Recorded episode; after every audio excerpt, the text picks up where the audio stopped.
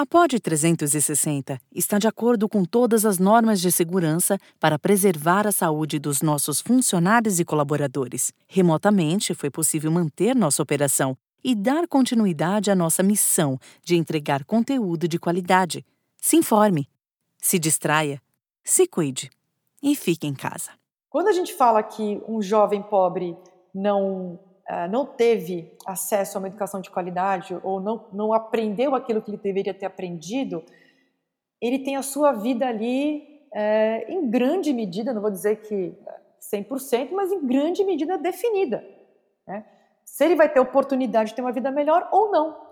Então, quando a gente tem um governo federal completamente descompromissado com a qualidade da educação, ele tem, ele está promovendo uma forma de morte lenta para essa geração atual.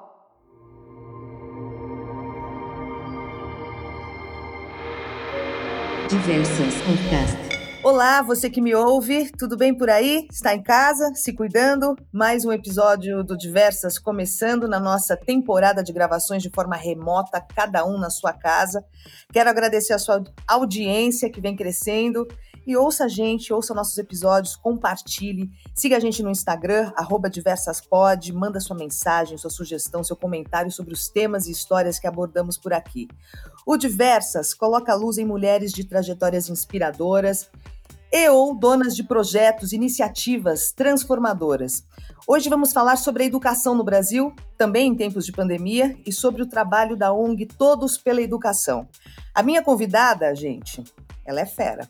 É a Priscila Cruz, presidente executiva e cofundadora do Todos pela Educação. É mestre em administração pública pela Harvard Kennedy School of Government. É graduada em administração de empresas pela FGV e em direito pela USP.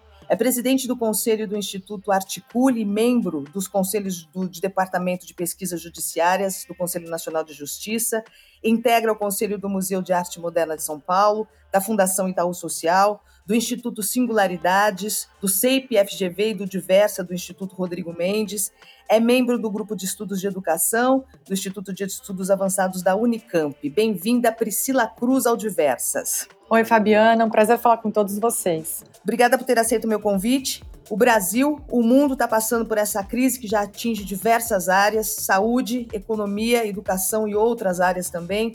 A sua luta, Priscila, é por educação.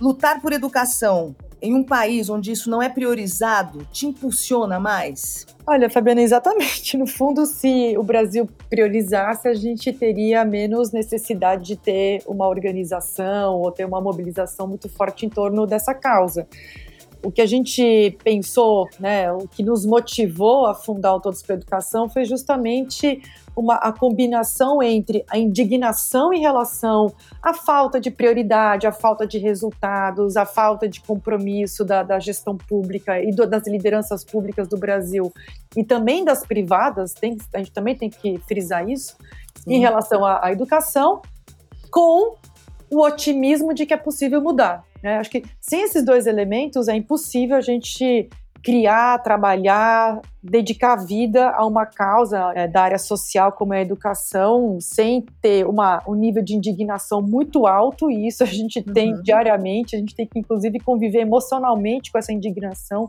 Sim. porque são muitos acontecimentos que nos derrubam, né? Uhum. E a gente tem que se levantar de novo e seguir lutando, porque as forças contrárias ao avanço da, da, da educação são enormes no, pra, no país. E ao mesmo tempo a gente tem que ter um otimismo porque é possível mudar e muita coisa mudou. A educação vem melhorando no Brasil, que eu acho que essa é um, é um ponto que muita gente acha que é um fracasso completo, não é. Tá. E não é um fracasso completo pela mobilização da sociedade, porque a, a, a sociedade passou a cobrar também educação, e não só educação para os seus filhos, mais educação para todas as crianças e jovens. Então, foi essa mudança que está começando, ela ainda não é completa, mas é uhum. é nessa direção que a gente tem que ir. Priscila, em qual momento no Brasil você avalia que a educação deu um salto, mesmo que pequeno? Olha, a gente teve os últimos 10 anos, sem contar o, o ano passado, né? Estou dizendo assim, entre 2007 e 2017, a gente viveu grandes mudanças, tá? E aqui eu não quero nem entrar na questão política, porque não é uma conquista que é possível colocar é, no governo federal, ou só no, nos governos estaduais, ou só na sociedade. Na verdade, foi um conjunto de forças que atuaram de forma mais colaborativa e mais sinérgica, né, numa direção de melhorar a aprendizagem. Então a gente viveu aí alguns, alguns anos bons, talvez um pouco mais para trás também. Então, talvez assim, no começo dos anos 2000 até agora, a gente teve grandes mudanças e que fez com que a gente melhorasse sim a educação. Ainda tem muita coisa para a gente fazer, mas como eu disse, não é um fracasso. Só para vocês terem uma ideia, a gente saiu é, em 2007 de 28% das crianças com aprendizagem mínima adequada em língua portuguesa para 60% em 2017. Então, em 10 anos, a gente mais que dobrou a porcentagem de crianças que aprendem, né, que estão aprendendo. Isso é um, um feito que é pouco celebrado no país, a gente deveria celebrar mais, inclusive para poder mostrar que é possível. Né? Quando a gente tem foco, né, e aí a gente teve um grande foco no país em alfabetização, em, em melhorar ter um, uma base nacional como curricular, né, que é o currículo, é, de expandir o Fundef para Fundeb, então tem uma série de avaliação, IDEB, teve uma série de políticas aí nos últimos anos que são responsáveis e que explicam esse resultado. O problema é que a gente agora está numa situação muito mais difícil, né? A gente está numa paralisia e que a crise do coronavírus tem, inclusive, é, afetado ainda mais a educação. Então a gente está com duas grandes crises agora, né, na, na educação. A crise de um governo federal é, completamente apartado, descompromissado, é, sem nenhuma nenhum compromisso técnico de melhoria da qualidade da educação, né? O Ministério da Educação que hoje é ele serve como máquina ideológica, ele serve para ele tem outras serventias para o governo federal que não a educação e o coronavírus. Então a gente está tendo que lidar agora com duas crises muito grandes e que afetam muito fortemente a educação brasileira. Sem dúvida. Agora, nesse momento de pandemia, o, que eu percebo, eu acho que não só eu estou observando isso, está faltando uma liderança, né? uma coordenação, uma orientação a, a nível nacional.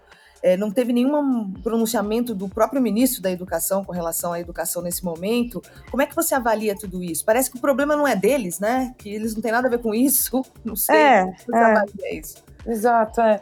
É, assim, no, no, fundo, acho que esconde, assim, tem essa, vou usar a palavra que ele gosta de usar, que é balbúrdia, né, assim, acho que tem uma balbúrdia enorme, né, uma fumaça, uma espuma muito grande produzida no Ministério da Educação, que é para esconder é, dois grandes objetivos, né? Um é que eles querem desaparelhar, e aí eles usam muito esse discurso de acabar com o comunismo, que na verdade eles não estão fazendo absolutamente nada, assim, não tem nem...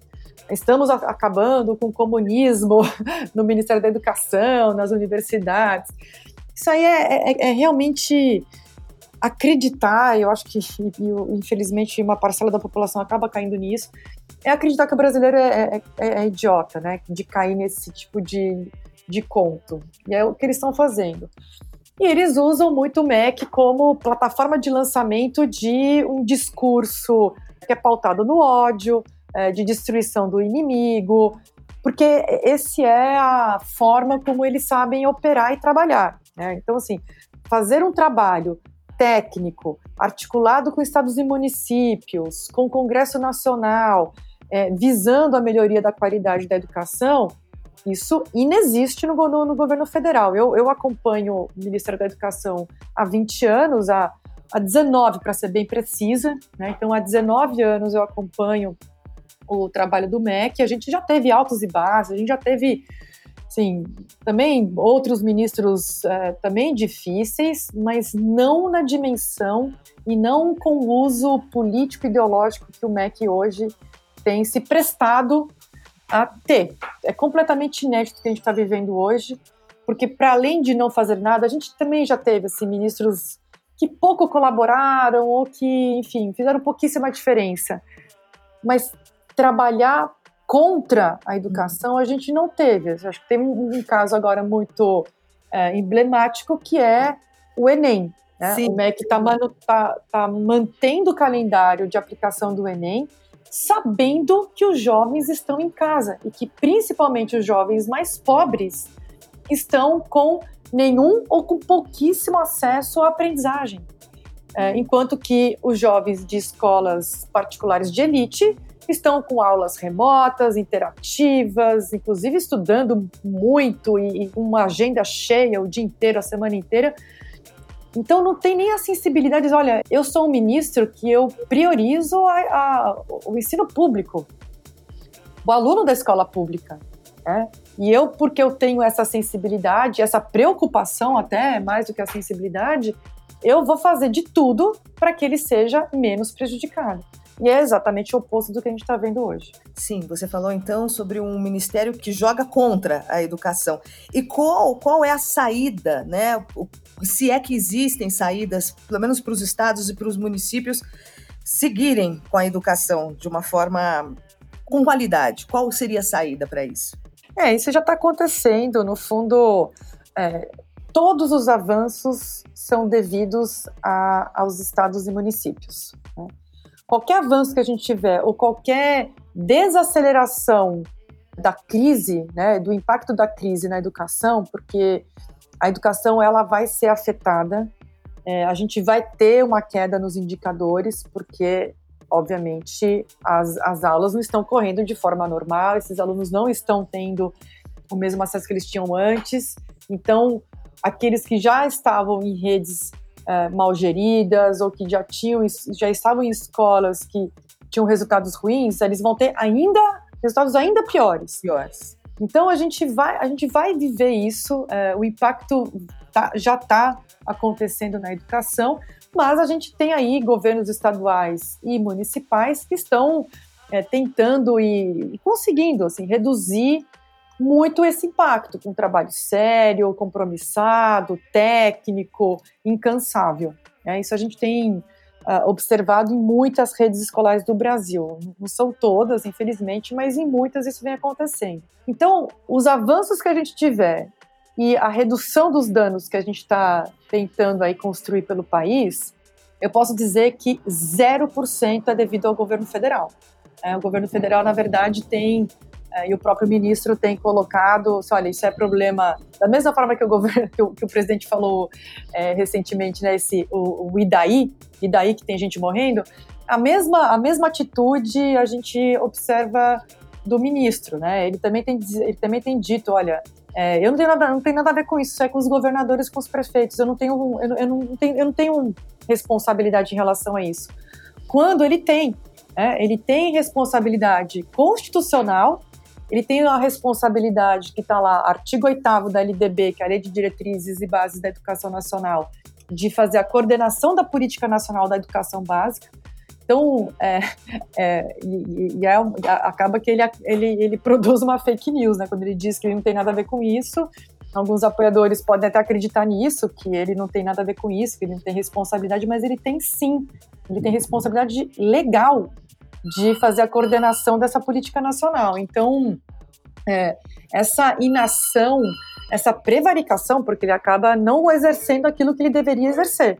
É, isso está muito forte hoje no Brasil. Né? E, e para quem fez da sua vida, né, escolheu dedicar a sua vida a melhorar e lutar por uma educação de qualidade, isso é muito dolorido, né? Porque a gente vê assim, o quanto que é, isso está afetando a vida de crianças e jovens do Brasil inteiro, principalmente os mais pobres, e o quanto que a gente vai perder de vidas, porque no fundo, Fabiana, quando a gente fala que um jovem pobre uh, não teve acesso a uma educação de qualidade ou não, não aprendeu aquilo que ele deveria ter aprendido, ele tem a sua vida ali é, em grande medida, não vou dizer que 100%, mas em grande medida definida.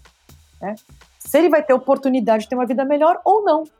Então, quando a gente tem um governo federal completamente descompromissado com a qualidade da educação, ele tem, ele está promovendo uma forma de morte lenta para essa geração atual. Então, isso é muito triste, né? É assim, muito é... triste, é muito é. triste. Agora, Priscila, qual que é o tamanho do fosso entre a pública e a privada? Qual o tamanho desse fosso que tem entre as duas? Uhum. É, o fosso é enorme ainda, é, já foi bem maior, né? Então, quando eu nasci nos anos 70, quando eu nasci, menos da metade dos jovens estava na escola. Né? Hoje, a gente tem aí é, 85, 86% dos jovens na escola, né? Estou no ensino médio. No ensino fundamental, a gente está aí com 98% das crianças de 6 a 14 ali é, matriculadas. Mas no ensino médio a gente sempre teve uma situação é, de divisão, de, de um certo apartheid. Disse, olha, tem uns que vão, uns que fazem, outros que não fazem. Né? Uma, uma maioria aí não concluía nem o Fundamental 2, que é o antigo ginásio. Estou falando dos anos 70, quer dizer, não estou falando de 100 anos atrás, estou falando de 40, 45 anos atrás.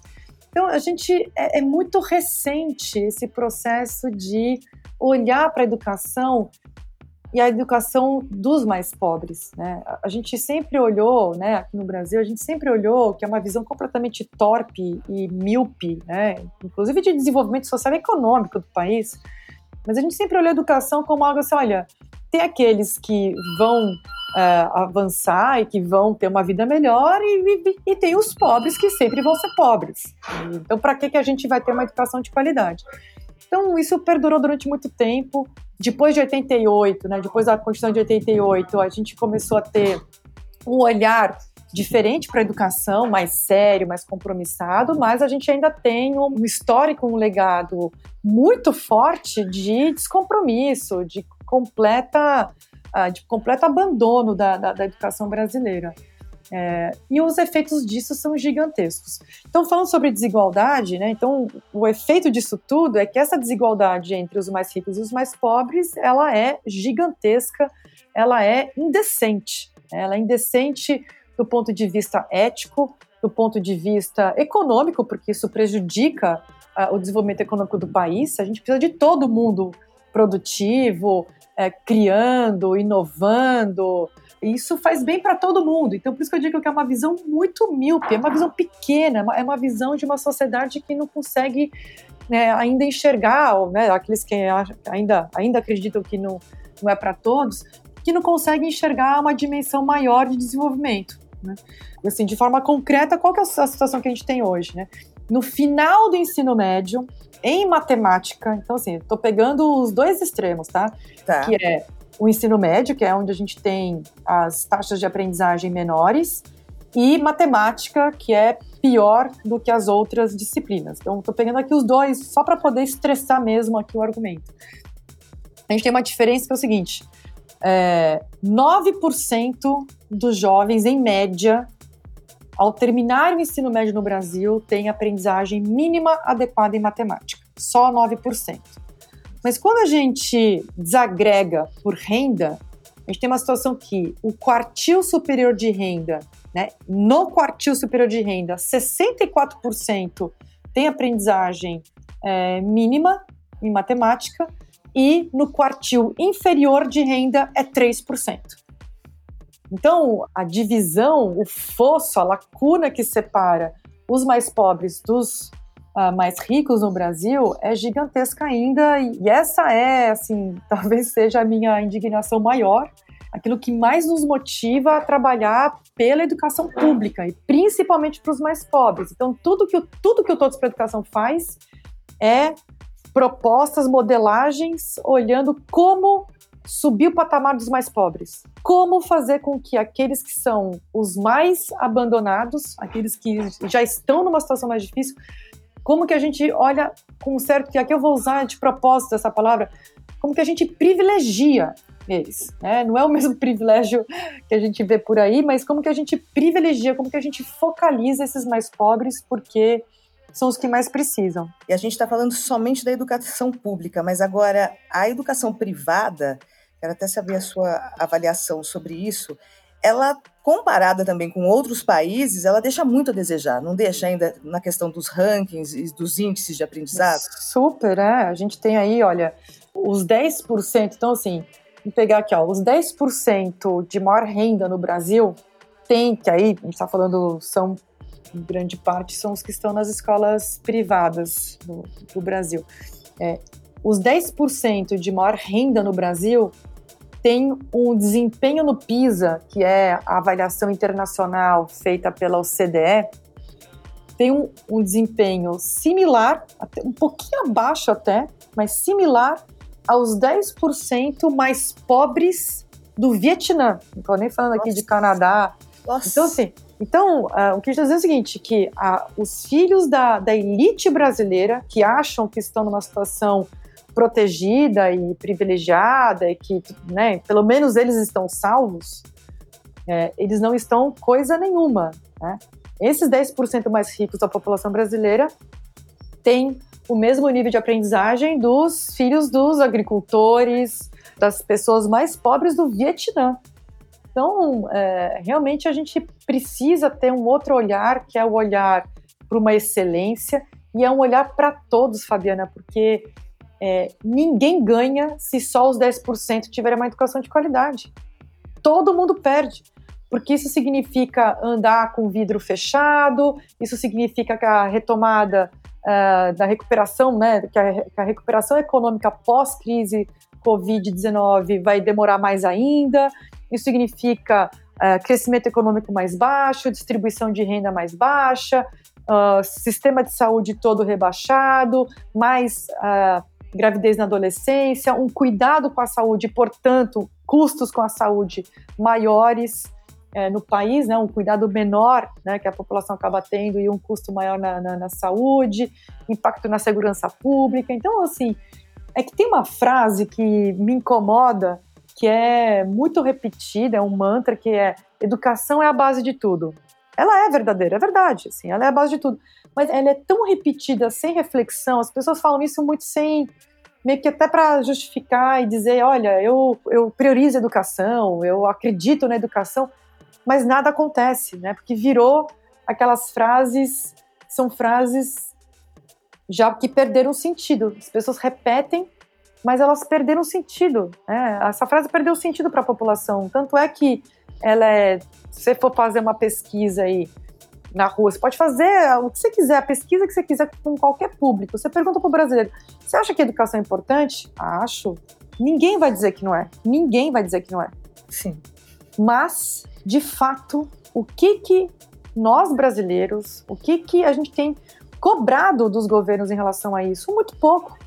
Né? A educação ela sempre fica em quarto, quinto lugar na hora de priorizar aquilo que a gente realmente faz ou aquilo que a gente realmente cobre. Então, é, a gente precisa mudar essa mentalidade.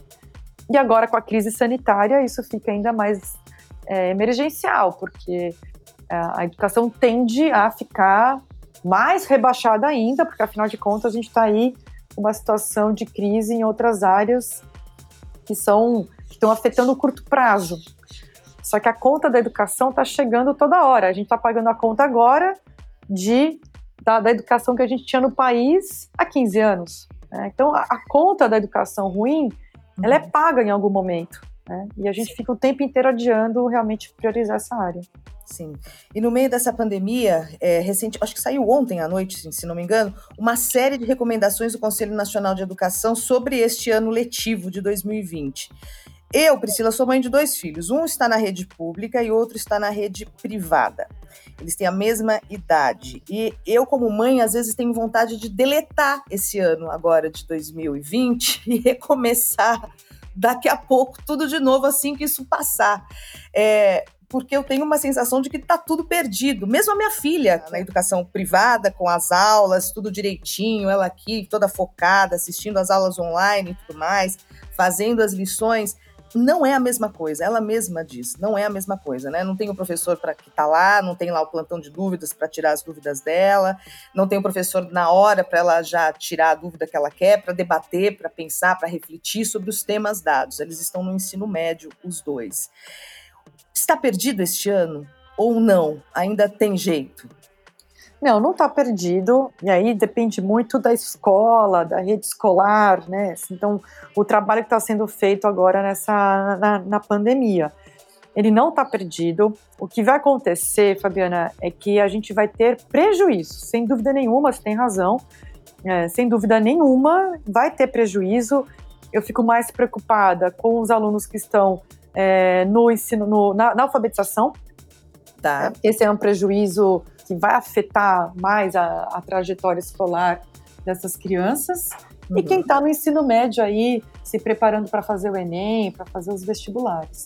Então, isso me preocupa um, um, pouco mais do que os outros, né? Na verdade, me preocupa com todos, mas principalmente os alunos mais pobres, que aí você tem uma, uma diferença enorme, assim, em relação às escolas privadas, e principalmente as escolas privadas mas que já são boas, né? Então, assim, as escolas privadas que já são boas, elas estão fazendo um bom trabalho também de educação remota. É a mesma coisa que o presencial? Claro que não. Claro que não, nunca vai ser. Porque a, a educação, ela não acontece só com aulas expositivas, né? que é um pouco do que o remoto consegue dar conta melhor. Né? Você aprende é, interagindo com seus colegas, interagindo com o professor, e essa interação ela acaba sendo prejudicada. Tem algumas escolas que têm conseguido aumentar essa interação mesmo no remoto, mas não é a mesma coisa da, do ensino presencial. Então, sem dúvida, vai ter prejuízo. Então, o que é a, a melhor estratégia hoje, e aí, escolas públicas e privadas, é olhar para o volta às aulas. A gente não sabe muito bem quando isso vai acontecer.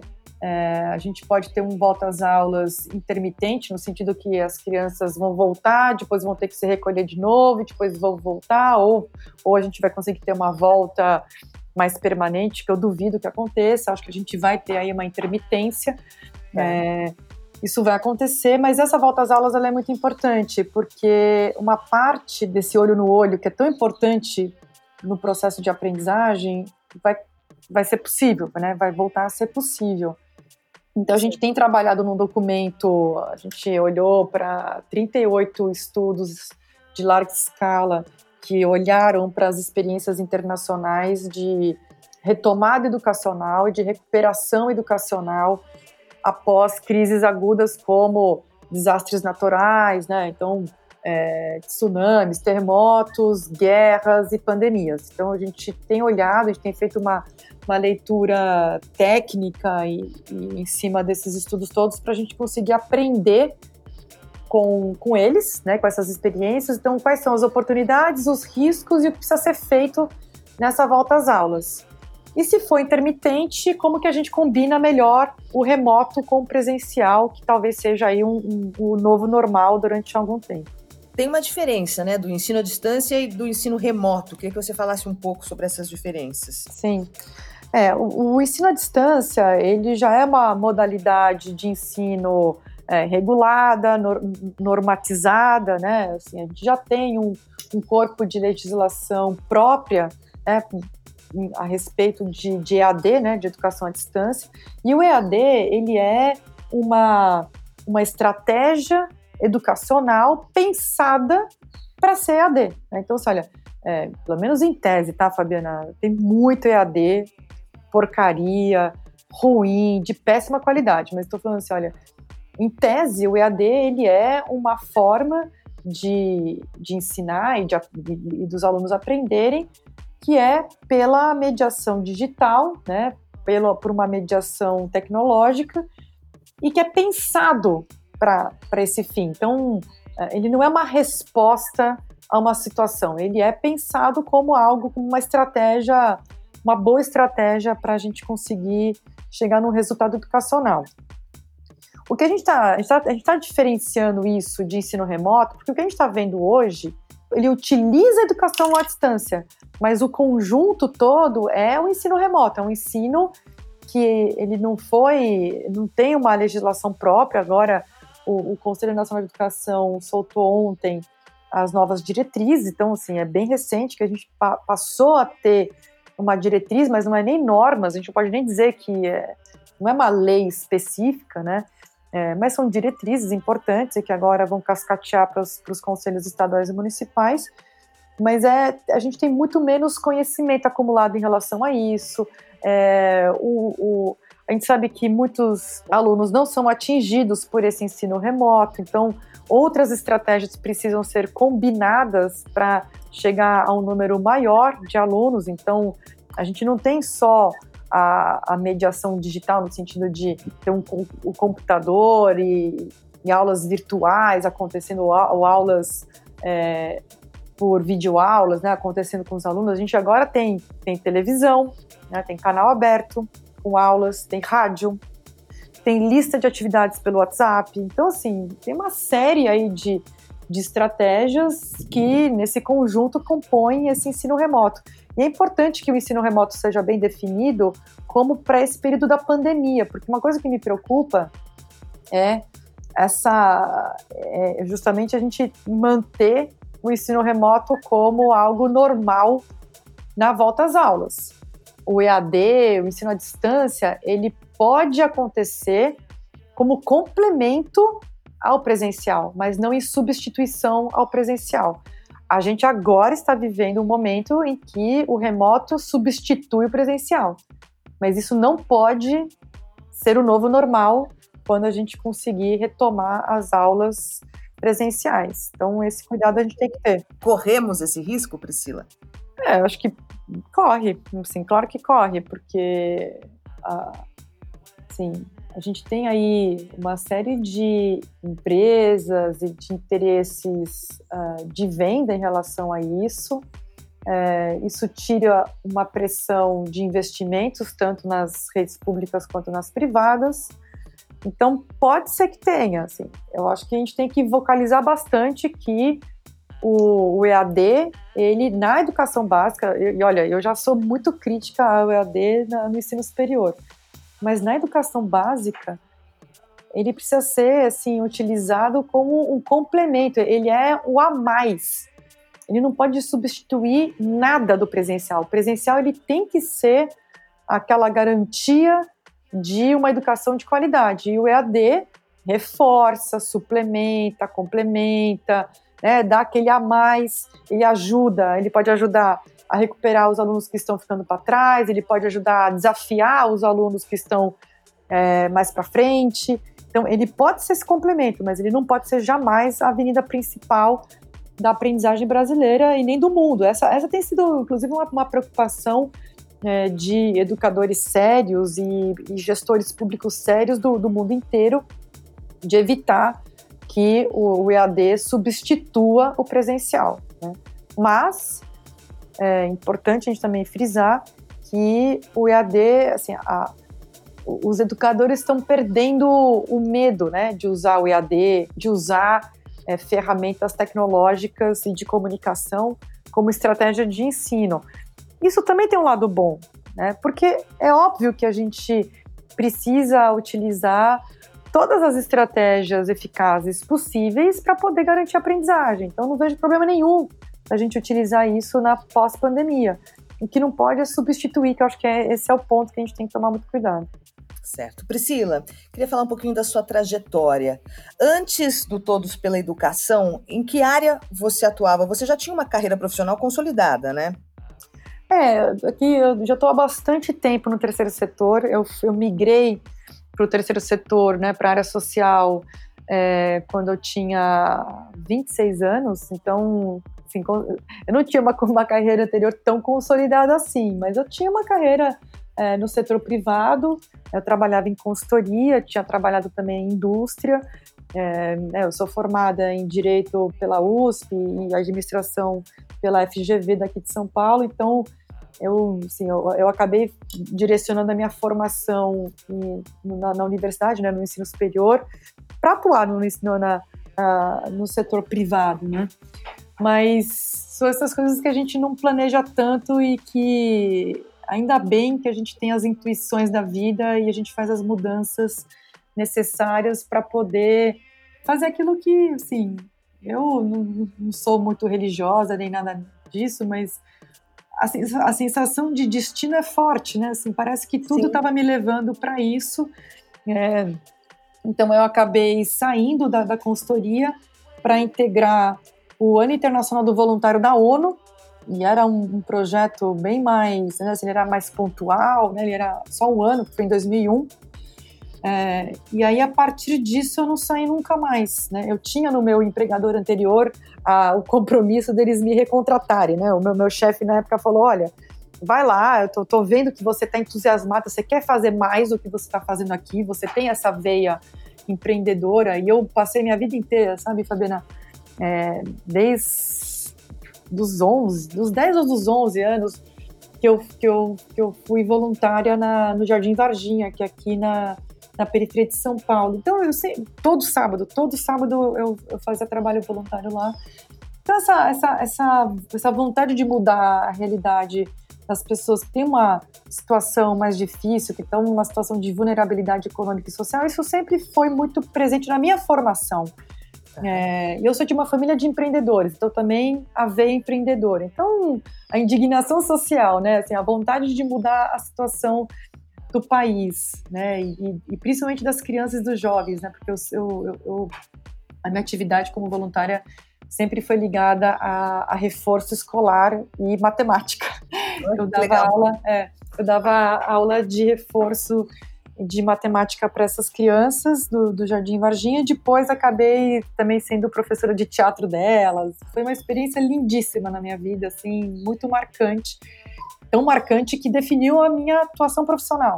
Né? Eu consigo localizar essa minha experiência como voluntária como determinante dessa minha trajetória.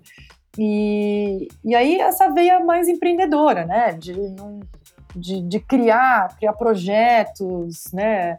É, ser derrubada depois e levantar de novo. Então isso Sim. sempre foi muito presente na, na, na, minha família, né? Que é de uma família, meu pai, né? Principalmente é, muito empreendedor, um empreendedor nato. Eu acabei pegando isso dele também. Então acho que essa combinação acabou me levando para para seguir essa, esse caminho na área social. Então, é, em 2001 eu me juntei ao time que estava organizando o Ano Internacional do Voluntário da ONU aqui no Brasil. Uh, o Brasil, é, dos 123 países que participaram desse ano, o Brasil recebeu reconhecimento da ONU como o país que fez o melhor trabalho. É óbvio que eu fiquei muito entusiasmada com esse prêmio que a gente recebeu lá em Genebra, né? Então, o Brasil recebeu esse, esse prêmio. A gente voltou para o Brasil com a determinação de fundar uma organização social focada em voluntariado na educação, hum. que foi o Faça Parte. E do Faça Parte, né, que aí eu já era a, a, diretora executiva, e do Faça Parte eu também senti que era momento de mudar de patamar e, e organizar um movimento nacional sério, com trabalho técnico, com articulação política séria, né, fazendo essa, esse diálogo entre aquilo que os bons casos com a política pública, ajudando, né, acreditando que a gente tem que apoiar a gestão pública, mas também cobrar resultados. Então, essa combinação né, de apoio e cobrança. E aí a gente uh, fundou o Todos para Educação em 2000, a gente começou os trabalhos de, de elaboração em 2005 e o Todos para Educação foi fundado em 2006 aí já com um grupo enorme de pessoas e eu venho assumindo aí esse papel da, da liderança executiva do movimento para fazer com que a gente melhore a qualidade do ensino. E eu acho que a gente tem conseguido grandes resultados. Né? A gente consegue perceber e eu, sim, eu fico feliz. Assim, é, um, é um pouco do que me faz levantar, sabe, Fabiana? Porque as quedas são muitas. Assim, a, a, falta de compromisso ainda é gigante no país, mas o que me faz levantar sempre é pensar nesse, nesses episódios em que, quando a gente foi lá, brigou, né, fez um trabalho sério, técnico, com o único objetivo que é melhorar a qualidade do, da, da educação brasileira e principalmente para os alunos mais pobres, que isso acontece, sabe? Tem efeito, é, o Brasil avançou, é, ele tem momentos de recuo, mas a gente precisa fazer com que ele avance mais. Então, eu até, quero até aproveitar esse espaço para pedir para as pessoas né, que estão aqui nos ouvindo, assim, a gente não pode cair nesses contos do vigário, né? Que o problema da educação é o Paulo Freire, que o problema da educação são os comunistas, que o problema da educação é a baderna nas universidades que o problema da educação são os governadores que estão agora em briga com o presidente Bolsonaro. Gente, isso tudo é bobagem, é bobagem. O problema da educação é falta de compromisso com um trabalho sério, técnico, bem articulado com estados e municípios, né? Todos trabalhando junto na mesma, juntos na mesma direção. Eu acho que a gente tem que parar de. E eu vejo isso com muita tristeza, a gente ainda aplaudindo as lacradas, né? Ou pelo menos aquilo que eles acham que é a lacrada do ministro. A gente precisa parar de aplaudir isso, a gente tem que, tem que repudiar isso, a gente tem que cobrar um trabalho sério. Enquanto tiver gente é, achando isso bonitinho e divertido, vai ser muito mais difícil a gente avançar. Então, uma parte da responsabilidade é nossa, né? como sociedade. A gente tem que repudiar diariamente esse descompromisso com a educação brasileira, não de jeito nenhum é, achar graça, né? porque isso não tem graça nenhuma na vida desses, desses jovens que estão aí nessa geração afetada por esse descompromisso todo que está acontecendo no país. Priscila, eu quero que você fale um pouquinho sobre a, os feitos da Todos pela Educação nesse tempo é, que ela existe, né, das conquistas e dos impactos também causados pelo trabalho do Todos pela Educação. Uhum. Olha, assim, em resumo, uh, a gente a gente conseguiu dar uma racionalidade maior para as políticas educacionais, né? Então a gente começou primeiro com é, definindo metas, tá? E, e, e, eu lembro que a gente apanhava muito, porque parecia assim, as críticas eram ah, não, educação não pode ser medida por, por, por, por metas, né? Por metas, educação, é, os indicadores não revelam a educação. Então tinha ali uma, isso é uma visão empresarial. Então a gente teve uma, uma resistência no começo. Hoje em dia ninguém ninguém diz que meta não é importante para a educação, né? Ao contrário, assim, isso a gente conseguiu quebrar essa barreira. A partir disso, a gente ajudou na elaboração do IDEB, que é o indicador que hoje é mais utilizado para acompanhar a qualidade do, da, da, da, educação, né, que combina aprendizagem com aprovação, né, com fluxo. É, o IDEB agora ele é cobrado, né? Então ele fala, olha, o IDEB cresceu, o IDEB caiu. Então acho que a gente inseriu uma racionalidade de resultados. Assim, olha, não adianta ter criança na escola matriculada se ninguém está aprendendo nada. Então, assim, então teve isso, foco na aprendizagem, então isso como o mais geral. E a gente trabalhou muito nos últimos anos uh, em políticas públicas que são as mais necessárias, as mais impactantes para a gente ter um resultado de aprendizagem. Então, alfabetização, e a gente tem visto aí o resultado em, em língua portuguesa é, no quinto ano, então a gente, a gente, deu um foco muito grande, a gente fez a primeira avaliação em larga escala no Brasil da alfabetização das crianças, né? A partir dessa experiência, a, o, o, governo adotou isso como avaliação é, permanente, né? Então, que é a avaliação nacional da alfabetização. Então, a gente sabe se as crianças estão ou não estão alfabetizadas, porque o Todos para Educação fez lá atrás, a gente fez duas edições com dinheiro privado é, avaliações de, da, das crianças, da, da, da, alfabetização dessas crianças. Então, esse foco na alfabetização e que gerou uma série de políticas voltadas para a alfabetização. A gente trabalhou muito fortemente no que hoje já, já é aprovado pelo Congresso Nacional e, e, e, homologado a reforma do ensino médio, né, modernização do ensino médio. A gente uhum. trabalhou na base nacional como curricular, que é para a gente ter qual que é o currículo, né? Quais são as aprendizagens que a gente tem que assegurar a todas as crianças e jovens. A gente tem um conjunto de políticas já desenhadas e modeladas em sete grandes áreas. Né? Então, por exemplo, na área de professor, que é um dos principais determinantes da qualidade do ensino, é, a gente trabalhou muito e também foi produzido e homologado no Conselho Nacional é, as diretrizes curriculares para a formação de professores, isso deve ter aí um impacto grande se o MEC né, fizer a sua parte, porque é uma parte agora que tá, a, a bola está no campo do MEC, então a gente tem cobrado o MEC é, nesse sentido, mas está tá mais difícil com essa gestão.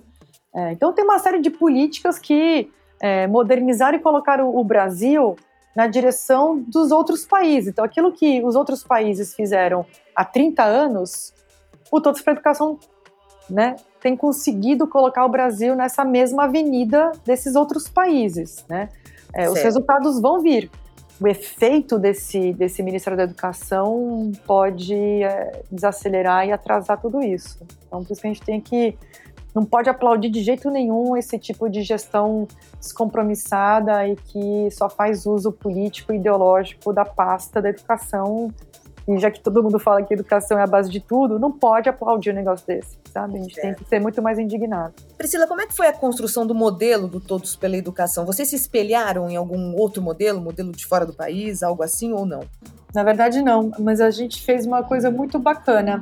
Aí foi, acho que a minha experiência como consultora, né, que eu tinha a minha última atividade na iniciativa privada tinha sido como consultora de estratégia, né? Essas consultorias de estratégia. A gente fez um, um amplo processo, foram 70, 68 ou 72 pessoas, mas enfim, alguma coisa nessa ordem.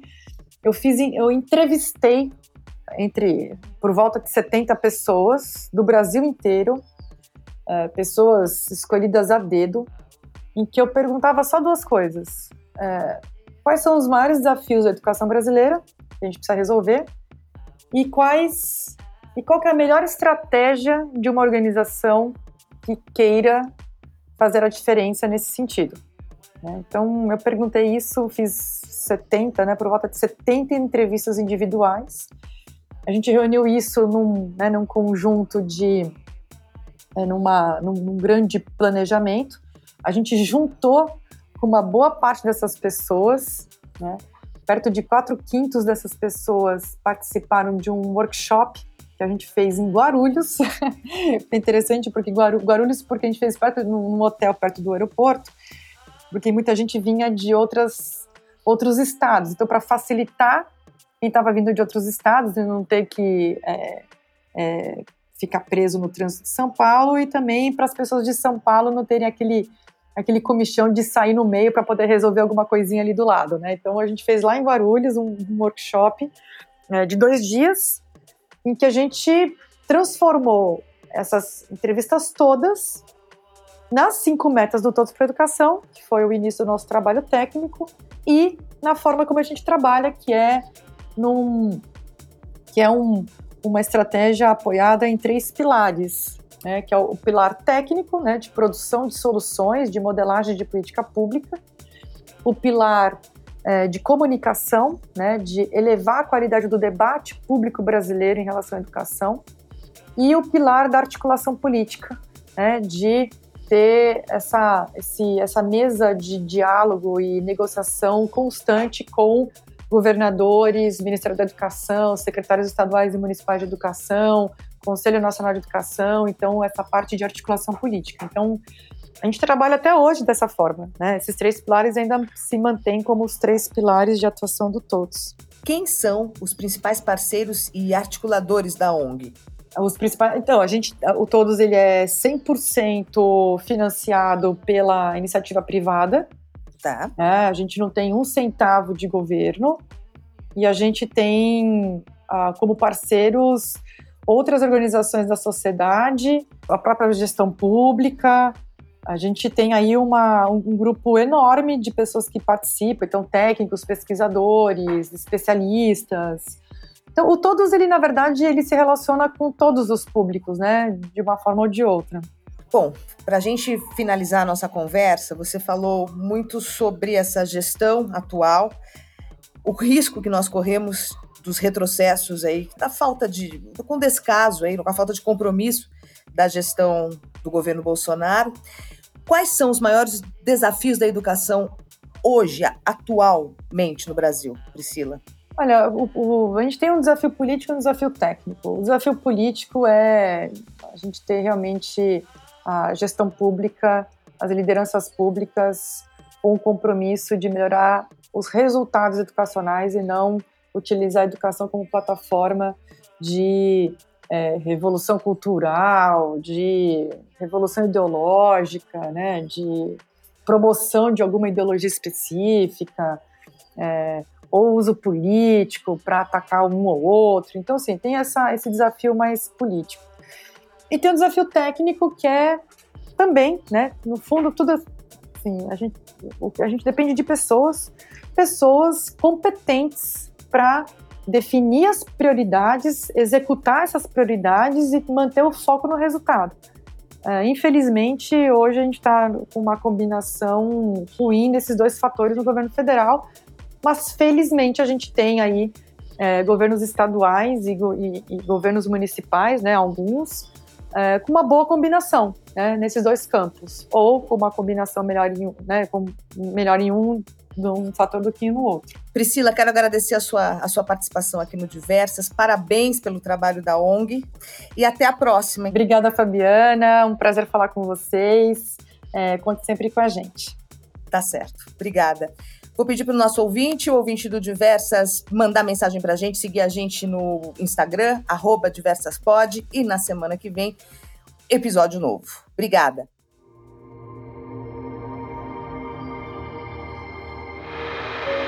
Diversas Podcast.